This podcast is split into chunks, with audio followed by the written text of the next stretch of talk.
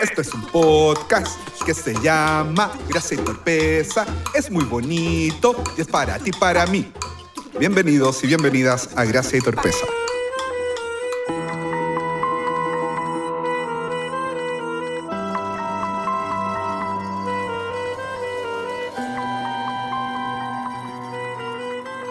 Mis queridos y mis queridas, eh, mis querides, estoy tremendamente contento con lo que pasa con este podcast. Eh, me hace eh, una experiencia y me hace muy feliz.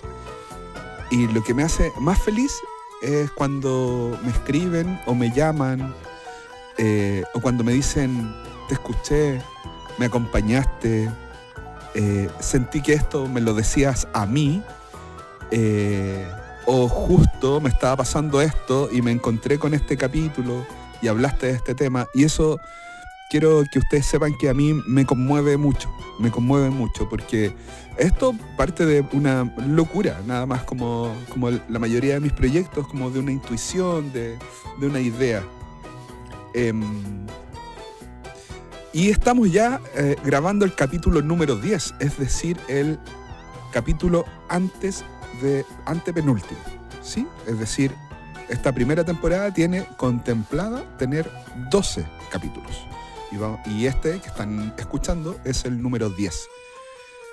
¿Por qué les, por qué les cuento esto? Porque es súper importante, además, que ustedes sepan que como este, este, esta locura tiene un número de capítulos. No sabemos, no sé lo que va a pasar después. No lo sé. Eh, siendo bien honesto con ustedes, tengo, yo tengo muchas ganas de seguir grabando contenidos. Eh, hay muchas cosas que me gustaría conversar con ustedes, contarles. Eh, tengo otras ideas también para Gracia y Torpeza, Gracia y Torpeza en compañía, con gente, o Gracia y Torpeza meditando, por ejemplo.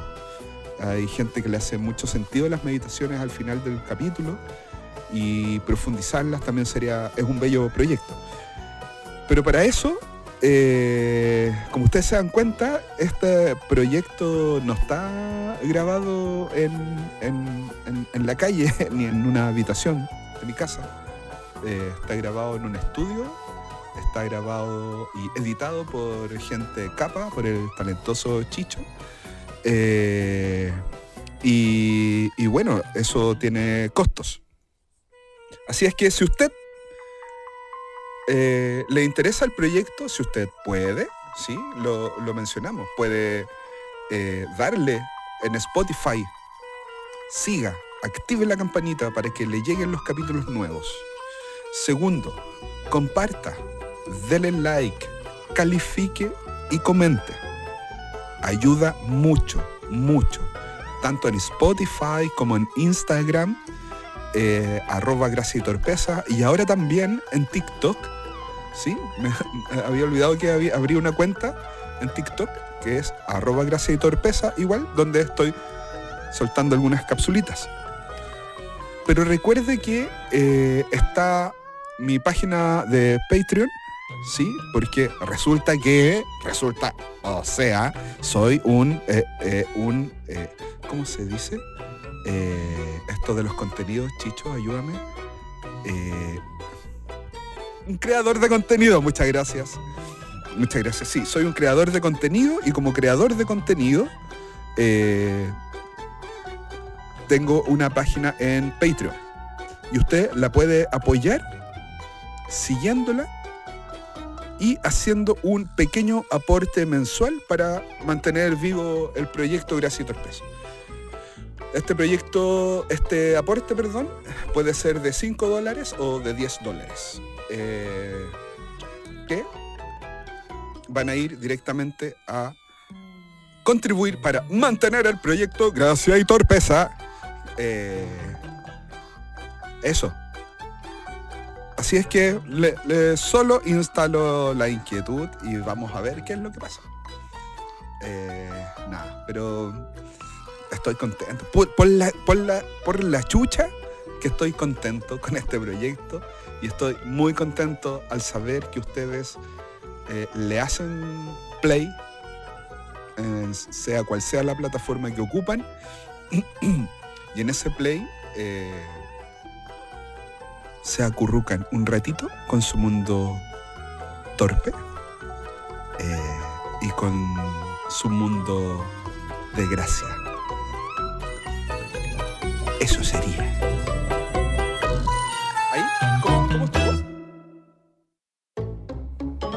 ¿Han visto esta metáfora eh, de el gusano?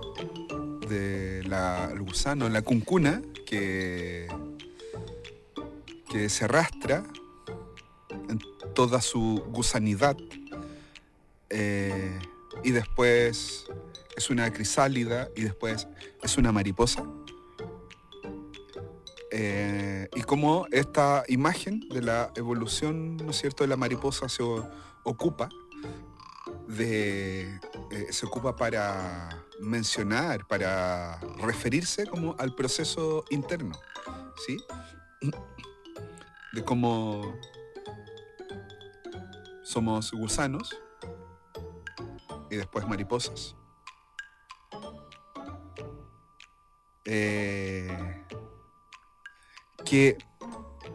lo primero de esto es que parece que el ser gusano no está bien.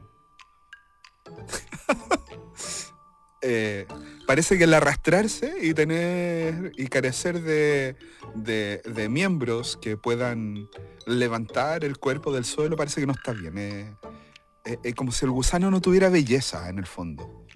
Como si el ser gusano fuese fuese o significase eh, ser un, una criatura como de tercera o cuarta categoría. Y como este ser gusano, ¿no es cierto?, lleva a una inconformidad, parece, que, que hace que te metas en algo para poder transformarte en algo que después es súper guapo, que tiene colores, que es guapo como desde lo, desde lo estético, o que es bello desde lo estético, que es una mariposa en comparación a un gusano. Pero no es de eso como quiero iniciar este capítulo. En realidad, esto es lo que quiero contarles. Cuando el amigo gusano ha terminado de armar su crisálida, empieza a ocurrir adentro de esa crisálida y en privado un proceso de transformación. Un proceso de transformación doloroso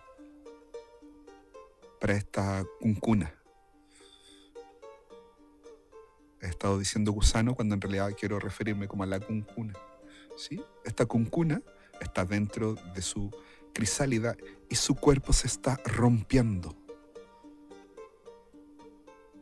Y su existencia de gusano se está retorciendo. Y le están pasando cosas y, le, y, y- y se muda, se muda literalmente del pellejo. Y le empiezan a crecer cosas extrañas que antes no tenía. Y eso provoca dolor en el gusano. Y está ahí en lo privado. Y está ahí en la oscuridad. Y cuando siente que ya es tiempo, rompe la crisálida, extiende sus alitas y vuela. Y abandona el lugar que fue testigo de su transformación.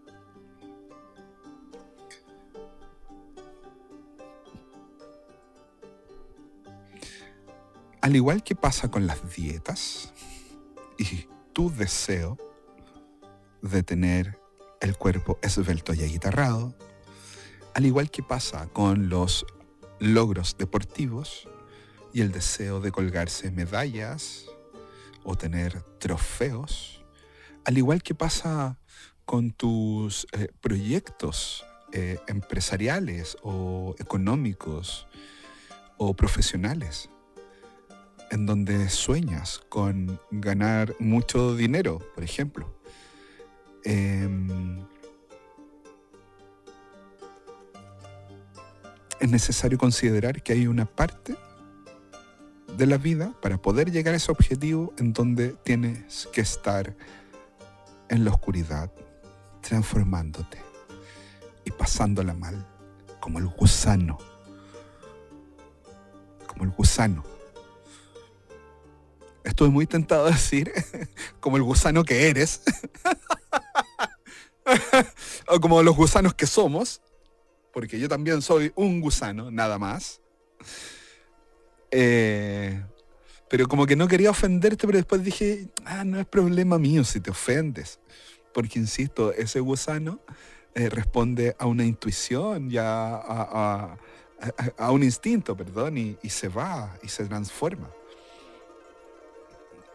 Entonces, tu proceso que ha ocurrido en silencio, que ha ocurrido a oscuras, que ha ocurrido mientras estás ahí encerrado, encerrado en ti porque necesitas hacerte bolita.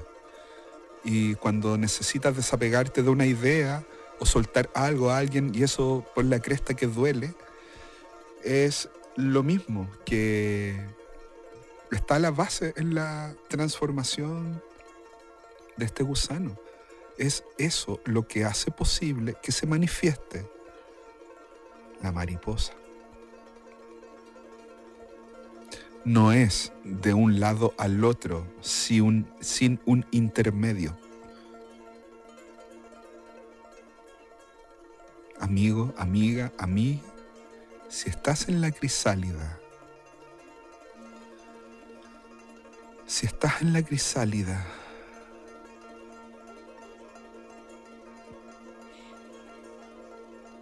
observa que está ocurriendo exactamente lo que tiene que ocurrir para que explotes. Para que explotes de amor, de ternura, de belleza. Para que explotes en existencia.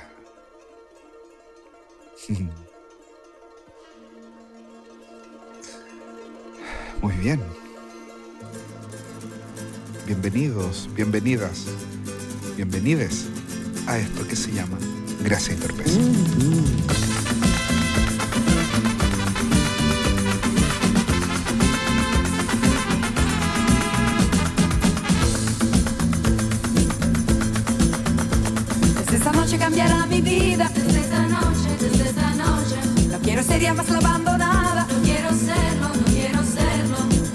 lágrimas he derramado, cuántos besos he desperdiciado.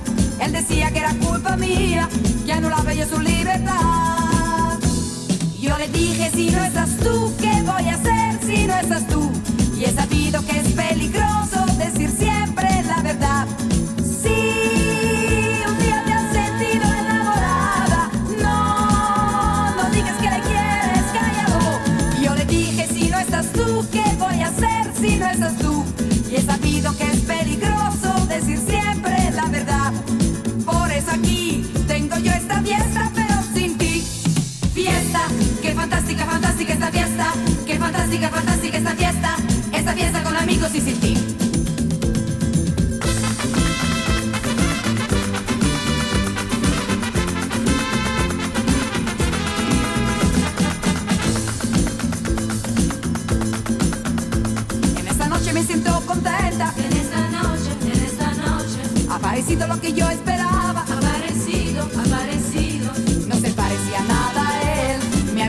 los ojos tiernos y me ha dicho que era culpa suya.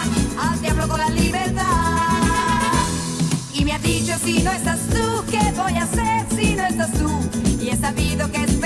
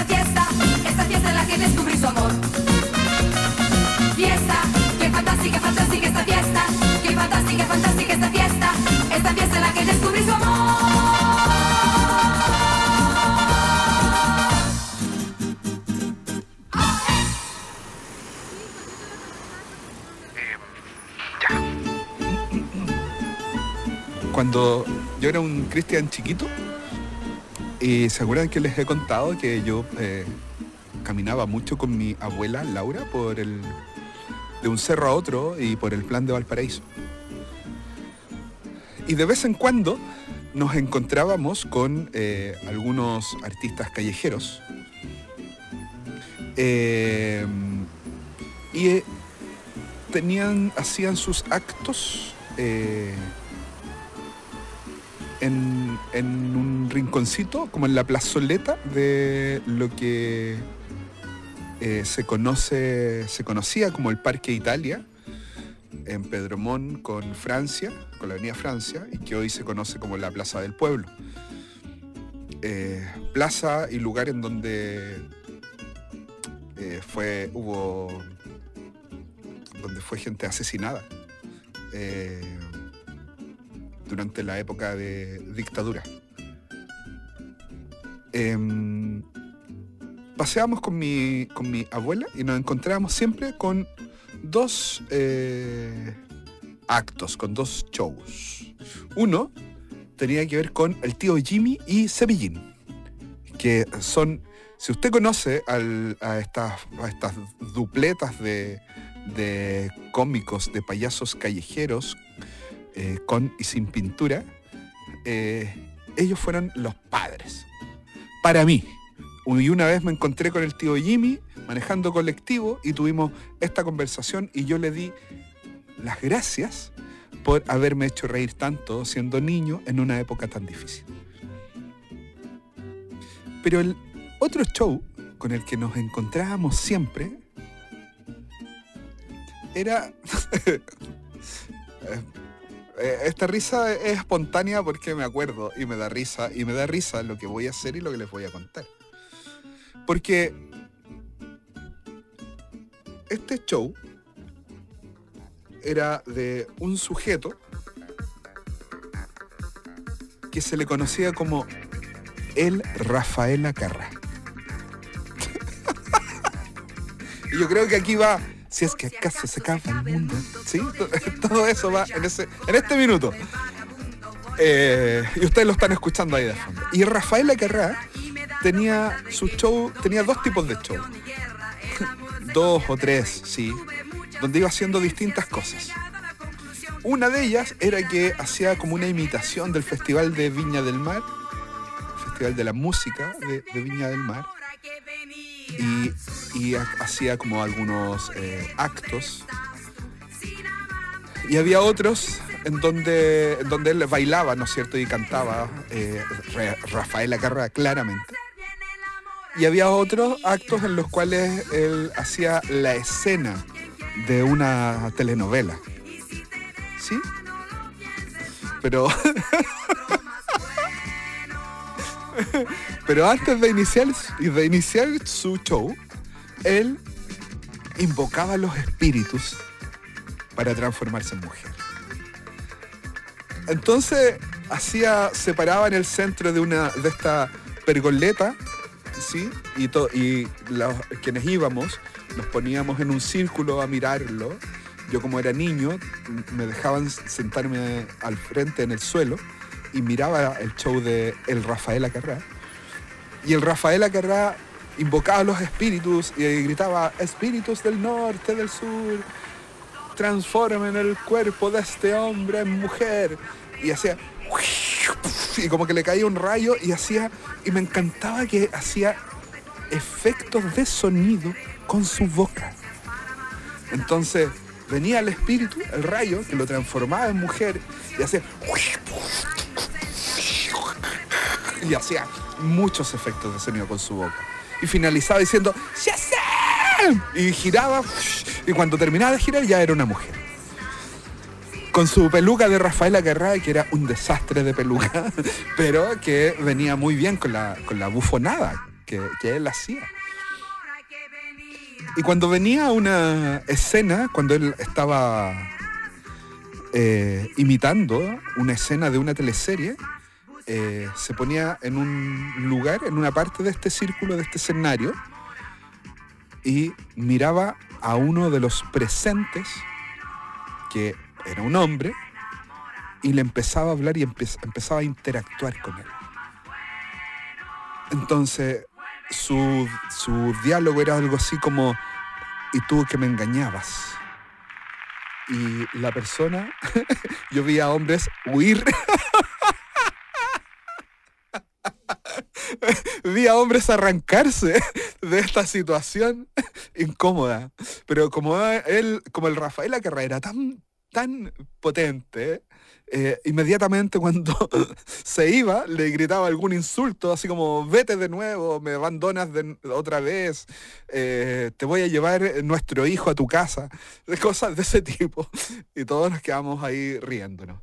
Claro que yo, recuerden que yo era pequeño, entonces igual habían chi- había chistes que yo no entendía y que entendí como después, en, el- en el repaso del recuerdo de esto. Entonces, cuando estaba interactuando con este hombre, porque se cambiaba, ya se fue uno, se cambiaba, y había otro que permanecía ahí, y se le empezaba a acercar con sus tacos eh, de, de Rafael Acarrá, y mientras le hablaba, y entre medio de su diálogo, hacía un sonido de fondo, como si fuese algo así como una mandolina, una guitarra o un piano, no lo sé. Entonces decía algo así como, eres un mal hombre. Y sonaba la mandolina que hacía con su boca y hacía un sonido de este tipo.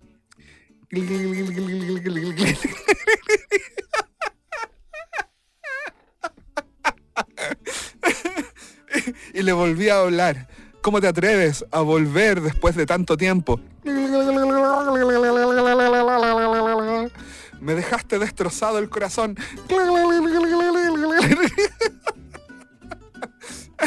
Y a mí, siendo pequeño, me asombraba que el Rafael Acarrá fuera capaz de tener un diálogo con una persona y al mismo tiempo hacer su propia banda sonora.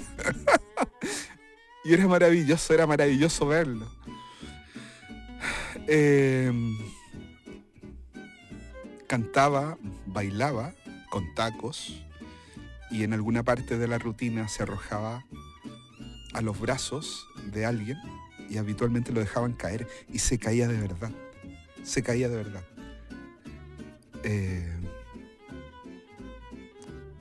eh, esa parte no era mi favorita cuando él se, se caía, pero era parte del show. Cuando terminaba su show, pedía las monedas. Eh, algunas veces nos quedamos con mi abuela hasta el final. Ya sea esperando la otra rutina eh, o ya definitivamente nos quedamos al cierre. Y el Rafael Acarrá eh, se veía triste. se veía triste. Eh, a veces con desazón contaba las monedas, como desilusionado. Eh, así como tuve la oportunidad de alguna vez decirle al tío Jimmy de darle las gracias por, por eh, lo que significó para mí verlo en las calles. Me- me gustaría también hacer, dar este agradecimiento al Rafael Acarrá. Eh, porque este tipo, este tipo de personas son estas personas raras con las que tú te encuentras, con las que nos encontramos, que de alguna forma eh, gatillaron o permitieron que tuviésemos una experiencia interna de algún tipo. Yo me permitía, cuando veía sus shows, eh, disfrutar. Me, permití, me permitía reír. Me permitía admirar a alguien. Eh, y la experiencia del placer, de la risa, del disfrute, son experiencias necesarias de reconocer como posibilidades también en el crecimiento. Mientras le estoy contando esto, me río, me da mucha risa y me siento entero. Me siento completo, me siento agradecido, me siento expandido.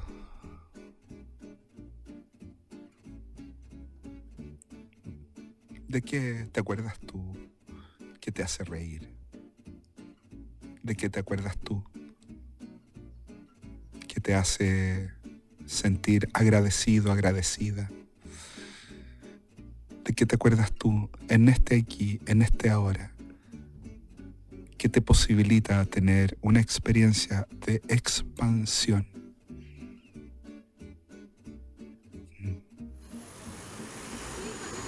Gracias amigo Rafael Acarra.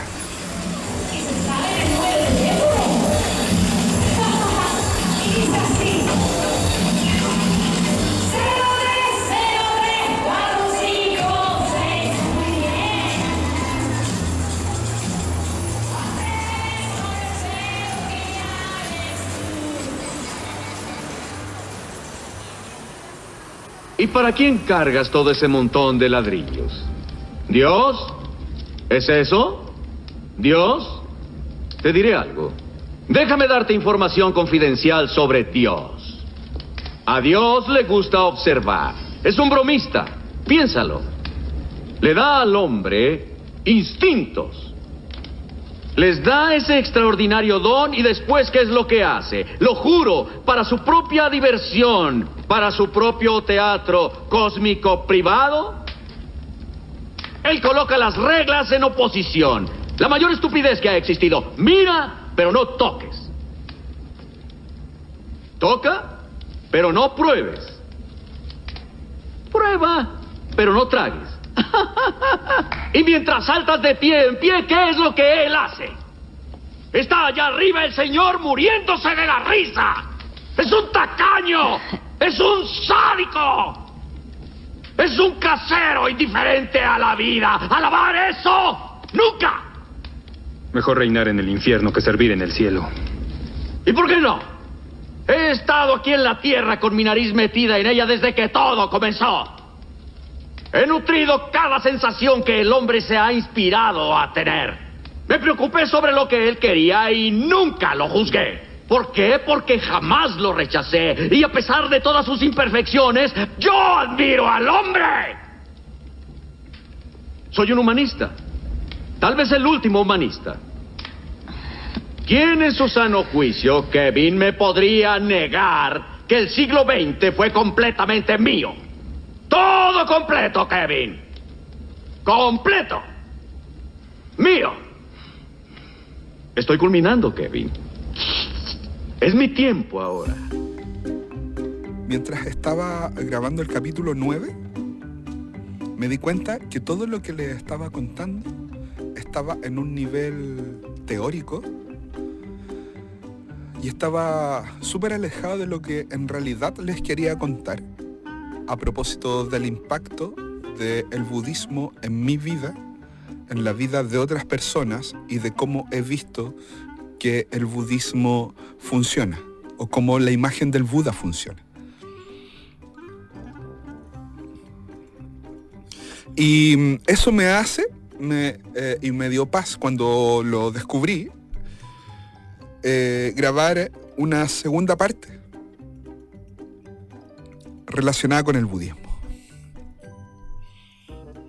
Y si bien durante varios años estuve coqueteando con el budismo o mirándolo con cierta curiosidad, eh, fue que pude entrar en él y en su práctica solo, solo cuando me reconocí tremendamente lastimado y azotado por el cristianismo. Sí, así es. Yo eh, eh, estuve mucho tiempo eh, teniendo prácticas asociadas al cristianismo, perteneciendo a distintas congregaciones, iglesias y grupos que pertenecientes como a este dogma. Y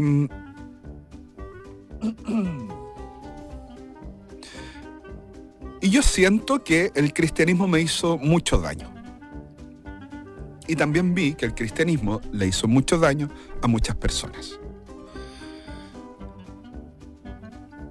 Y eso, y, eso me lleva un poco a la rabia, me conecta con la rabia. Eh, y no es objetivo de esta parte, pero sí lo será en los próximos capítulos. Aquí es lo que quiero ir, que cuando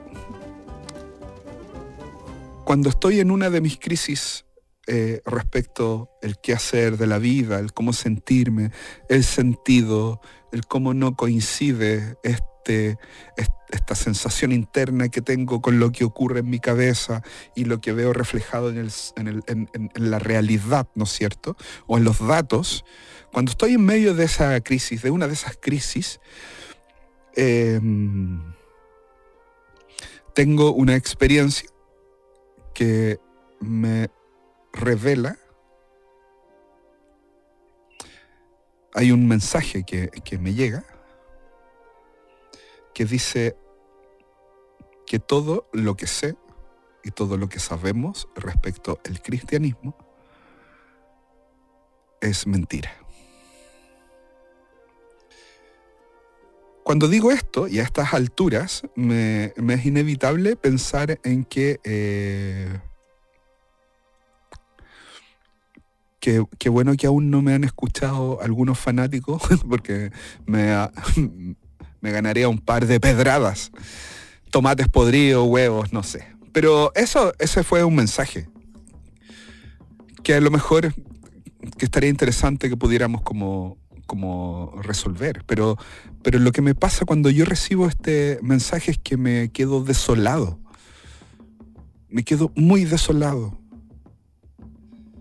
Y recuerdo que estuve como dos días encerrado en mi casa eh, llorando porque aquello en lo cual yo había creído mucho y aquellas personas sobre las cuales yo había depositado mucha energía eh, y muchos contenidos propios eran parte de un engaño. Y fue en medio de esta desolación en donde me encontré con la paz del Buda.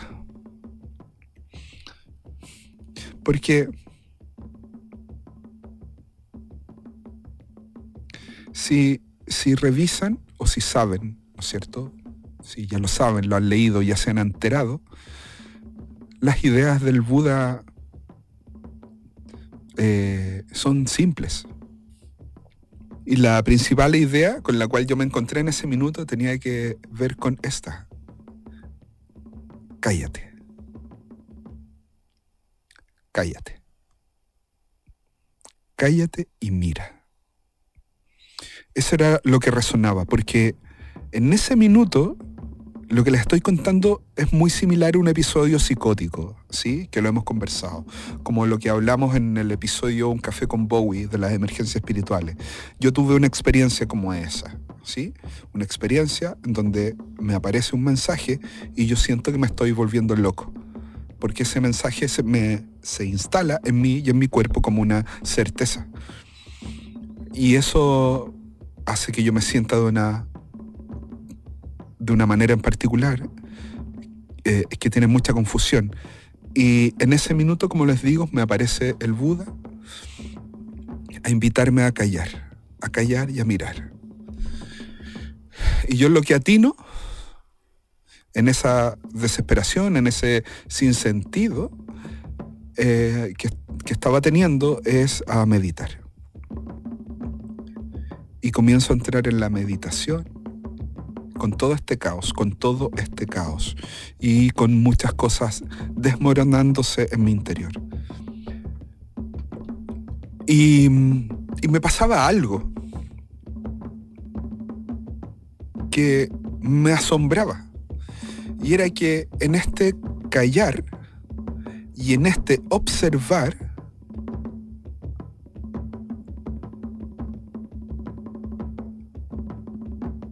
la relevancia de la culpa se disolvía. ¡Oh! ¡Qué lindo eso! En este callar y en, y en este observar, la relevancia de la culpa, el cacareo de la culpa, la rumiación de la culpa, se desvanecía.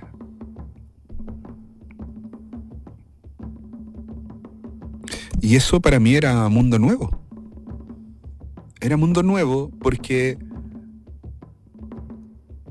por condicionamiento aprendo de la culpa, por condicionamiento me empiezo a comportar a través de la culpa, por condicionamiento miro el mundo con el filtro de la culpa y de pronto ya no estaba. Ya no estaba. Entonces cualquier cosa que se me aparecía que tuviese que ver con manipulación,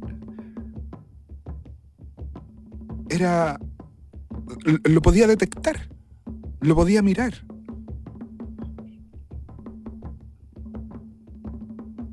Y eso me hizo enamorarme de la práctica. Simplemente. Porque empecé a ver que pasaban cosas. Porque empecé a entender que me, que me podía mirar sin juicios y que podía mirar el mundo sin juicios. Que ya las cosas, que era irrelevante, que era tremendamente irrelevante si las cosas eran, estaban bien o estaban mal, o si eran buenas o si eran malas. Porque habían otros principios ahí dando vueltas. Era irrelevante si cumplía o no cumplía las expectativas del mundo, e incluso las propias. Y, y empecé a estar más presente. Y me pasó esto. Me pasó que que me vi disfrutando la presencia.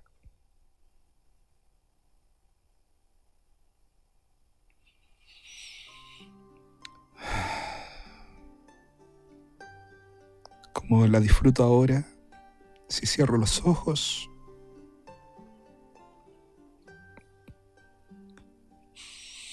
y les cuento que en esta presencia siento cariño.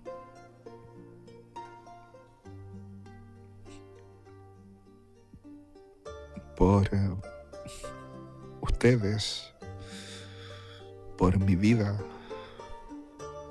y por mis aprendizajes.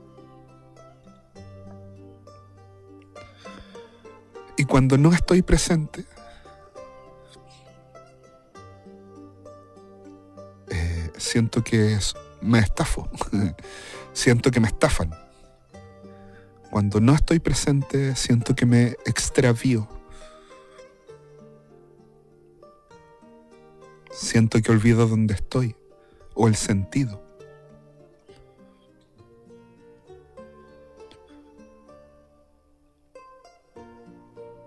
El budismo y la práctica del budismo y la mirada del budismo me ha enseñado esto.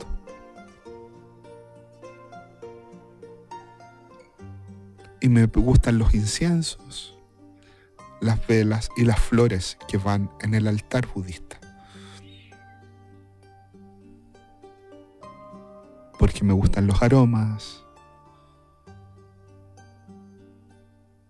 me gustan las luces, el calor del fuego y me gustan las bellezas de las flores. Las puedo disfrutar estando presente.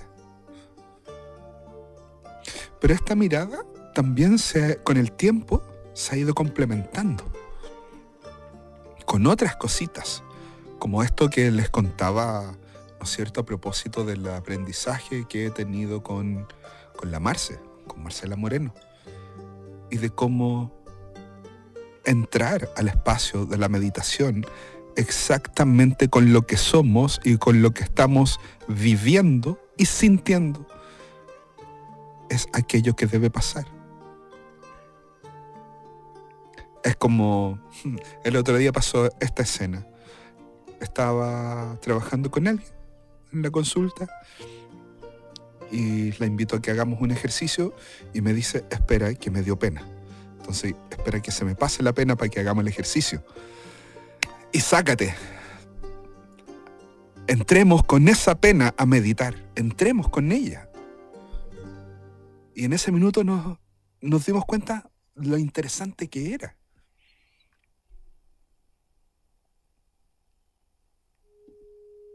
Entramos a mirar con todo. Entramos a mirar todo lo que sucede en nuestro interior. Todo, sin evitar nada, sin seleccionar nada. Ay, no, es que solo quiero mirar lo bonito. Vete al carajo. Tienes que mirar todo. No funciona así. No funciona de acuerdo a lo que tu ego te dice. Funciona de acuerdo a cómo funciona. Y es con todo. Si no vas a mirar ese contenido que te espanta, que te ofende o que te victimiza, te va a seguir persiguiendo. ¿Quieres que te persiga? Bueno, es sin llorar. Te haces cargo. Nos hacemos cargo. Pero si no, entramos a mirar con todo. Nos... Es tan fácil ofenderse por nada. Es tan fácil ofenderse cuando no estás mirando en presente, cuando no estás mirando sin el juicio. Entonces miramos todo lo que hay. Y cuando miramos todo lo que hay sin juzgar, ocurre la maravillosa experiencia del desapego.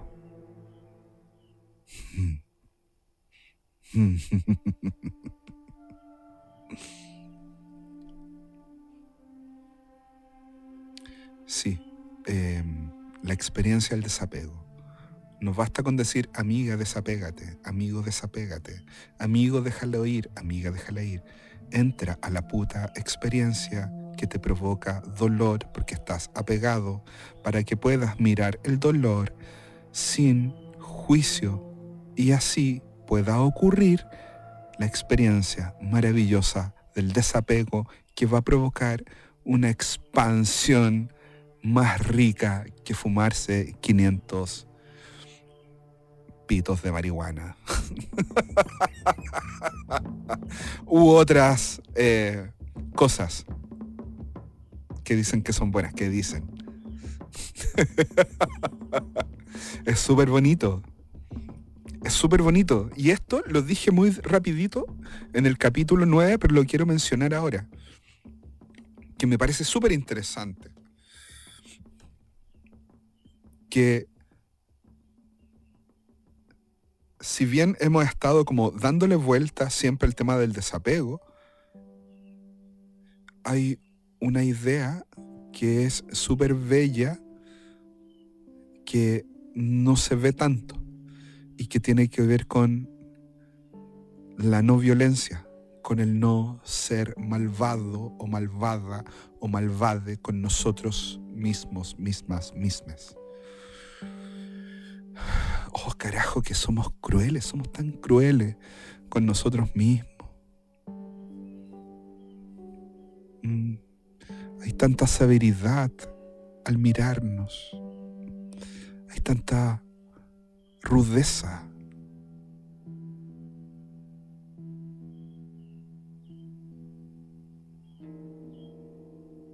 Cuando no te juzgas, dejas de ser malvado o malvada contigo. Pero cuando estás en el proceso de aprender a mirar sin juicio, van a haber cosas que van a doler. Y esas cosas que van a doler,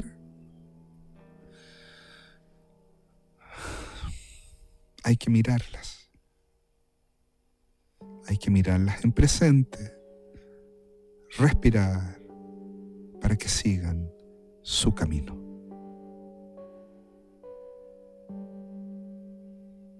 Y cuando esas cosas que provocan sufrimiento ya no están y solo hay dolor, el dolor se ve claramente, se asocia a una situación, a algo en particular y no a otras. Y no hay distorsiones, no hay manipulaciones.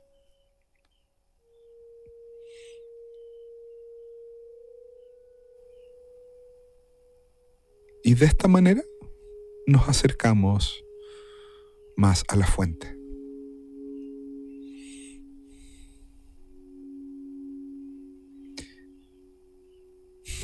Y recuerden esto, sea cual sea el camino que elijan, la forma, el viaje te va a llevar a un solo lugar, es de regreso a ti, de regreso a la fuente, de regreso a Dios, a la diosa.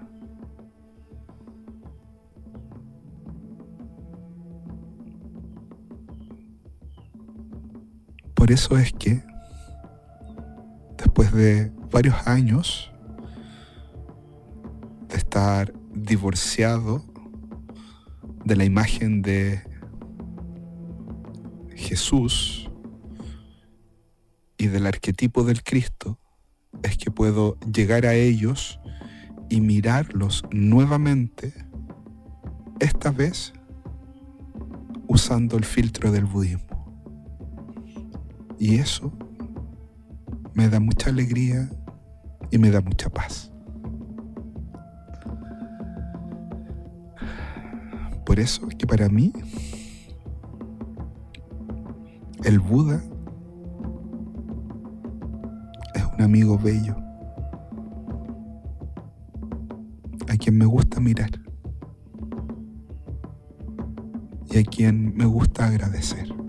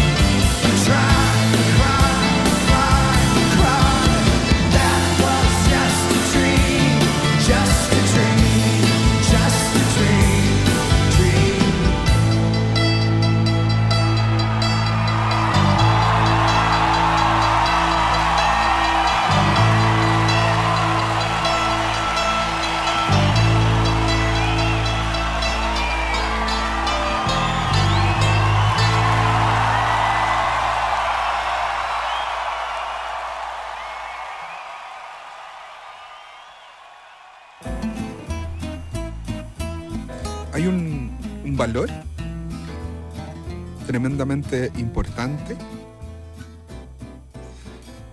eh, al momento de, de establecer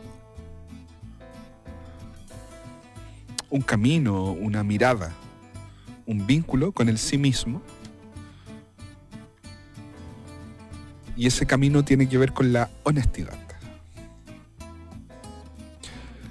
Alejandro Celis, de quien les he hablado antes, hablaba de la honestidad radical. En algún minuto me descubrí yo mismo hablando de la honestidad brutal, porque sentía que la honestidad tenía algo de brutalidad. Em, y he ido descubriendo con el paso del tiempo y el quehacer y mis quehaceres que la honestidad, uy, no siempre es bienvenida o no siempre es considerada como una alternativa.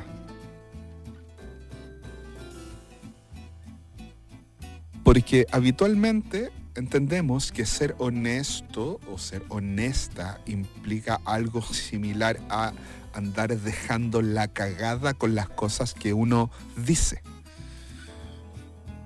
Algo así como, como, ay, yo soy así. Eh, eh, no sé, yo me cuestiono si eso tiene que ver con, con honestidad.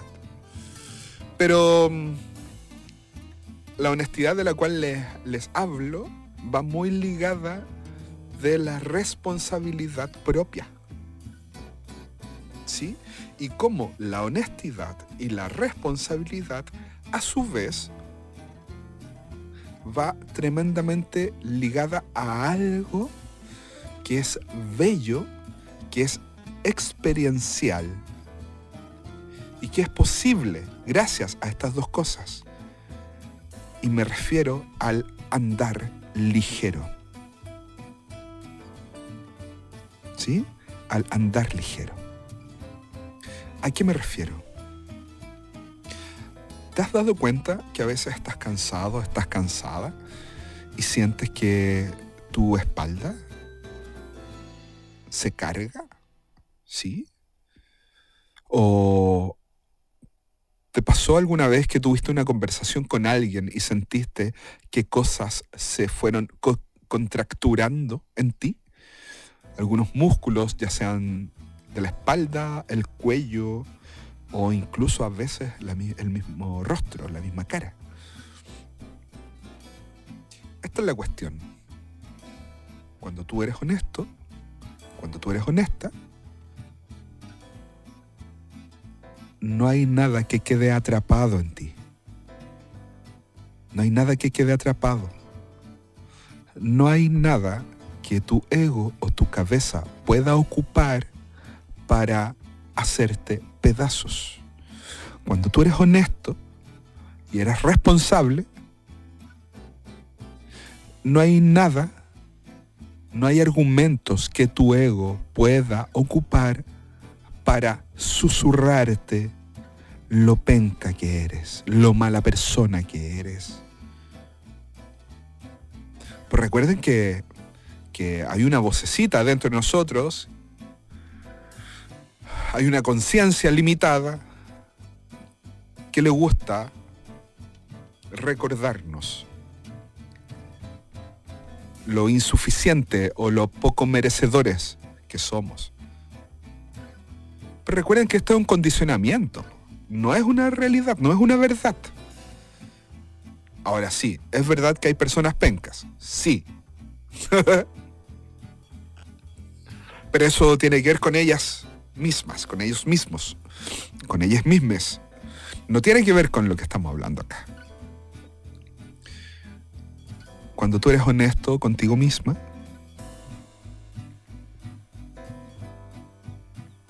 no quedas en deuda. Es como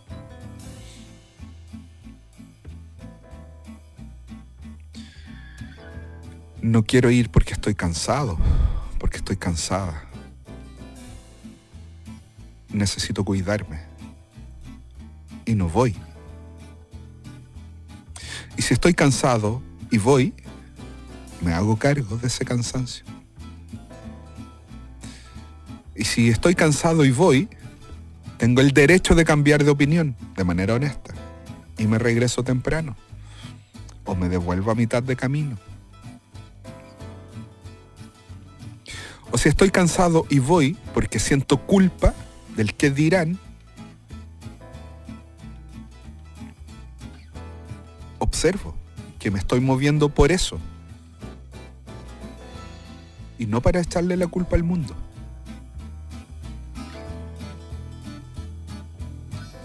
¿Sí? Porque la honestidad va teniendo distintas, eh, distintos contenidos. No es, no es, no se expresa de una sola manera, se expresa de distintas formas. Pero siempre la honestidad te va a llevar a ese lugar en donde te vas a sentir ligero, en donde te vas a sentir ligera. ¿Sí? ¿Cómo te das cuenta de que es buena decisión? ¿Cómo te das cuenta que eres honesto, que eres honesta? Porque en aquello que estás decidiendo no queda nada atado. No quedan deudas. Y si es así, créeme, por favor, que es buena decisión.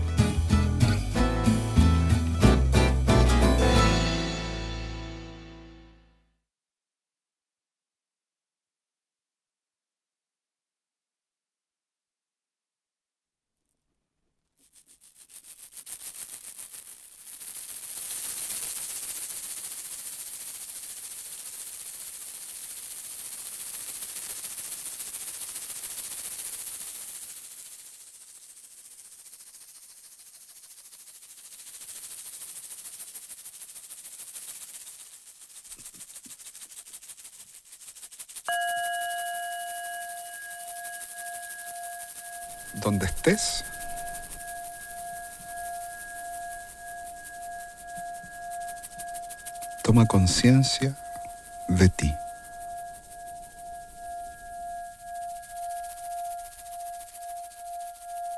Toma conciencia de tu respiración. Y toma conciencia de aquello que está ocurriendo adentro de ti.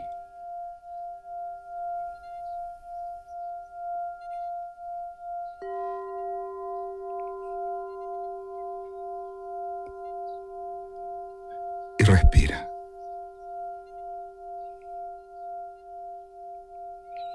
Respira tal como tu cuerpo te lo está pidiendo en este instante.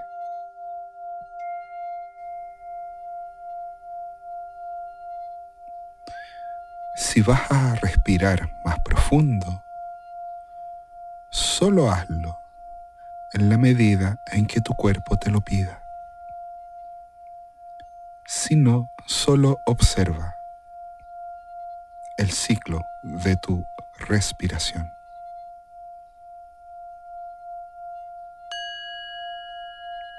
Y vuelve a observar lo que ocurre en ti.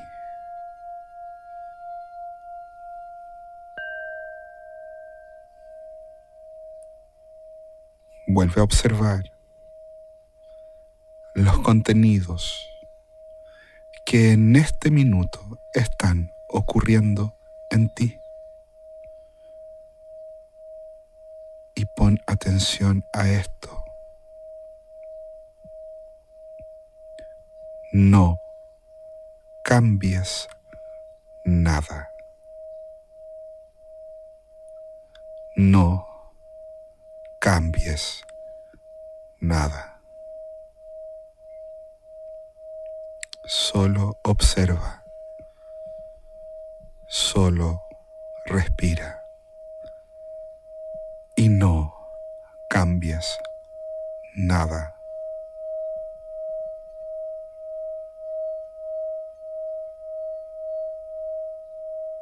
Si algo cambia,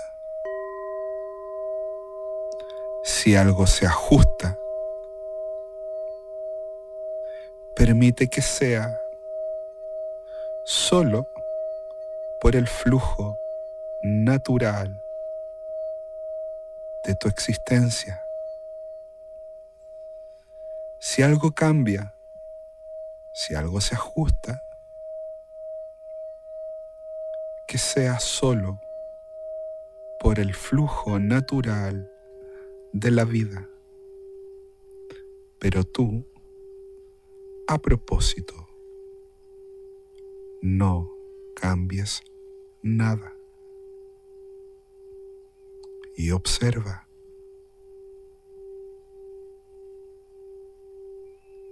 Y chequea tu cuerpo.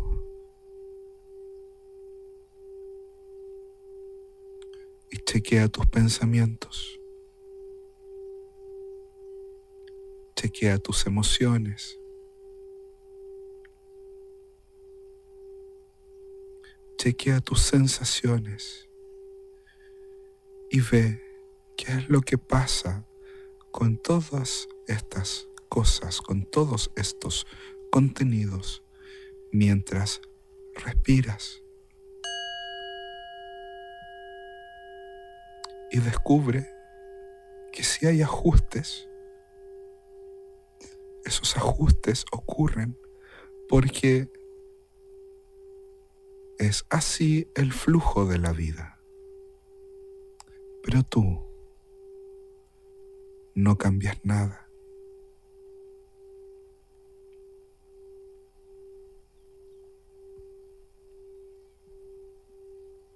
Permítete ocurrir.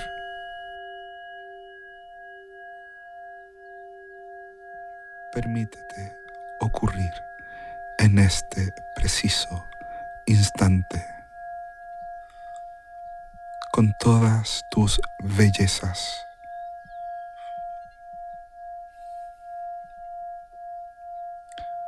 con todas tus ternuras.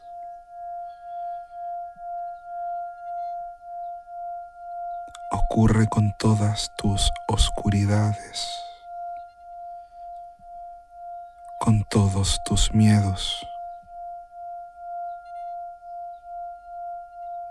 Ocurre y solo ocurre aquí y ahora mientras respiras.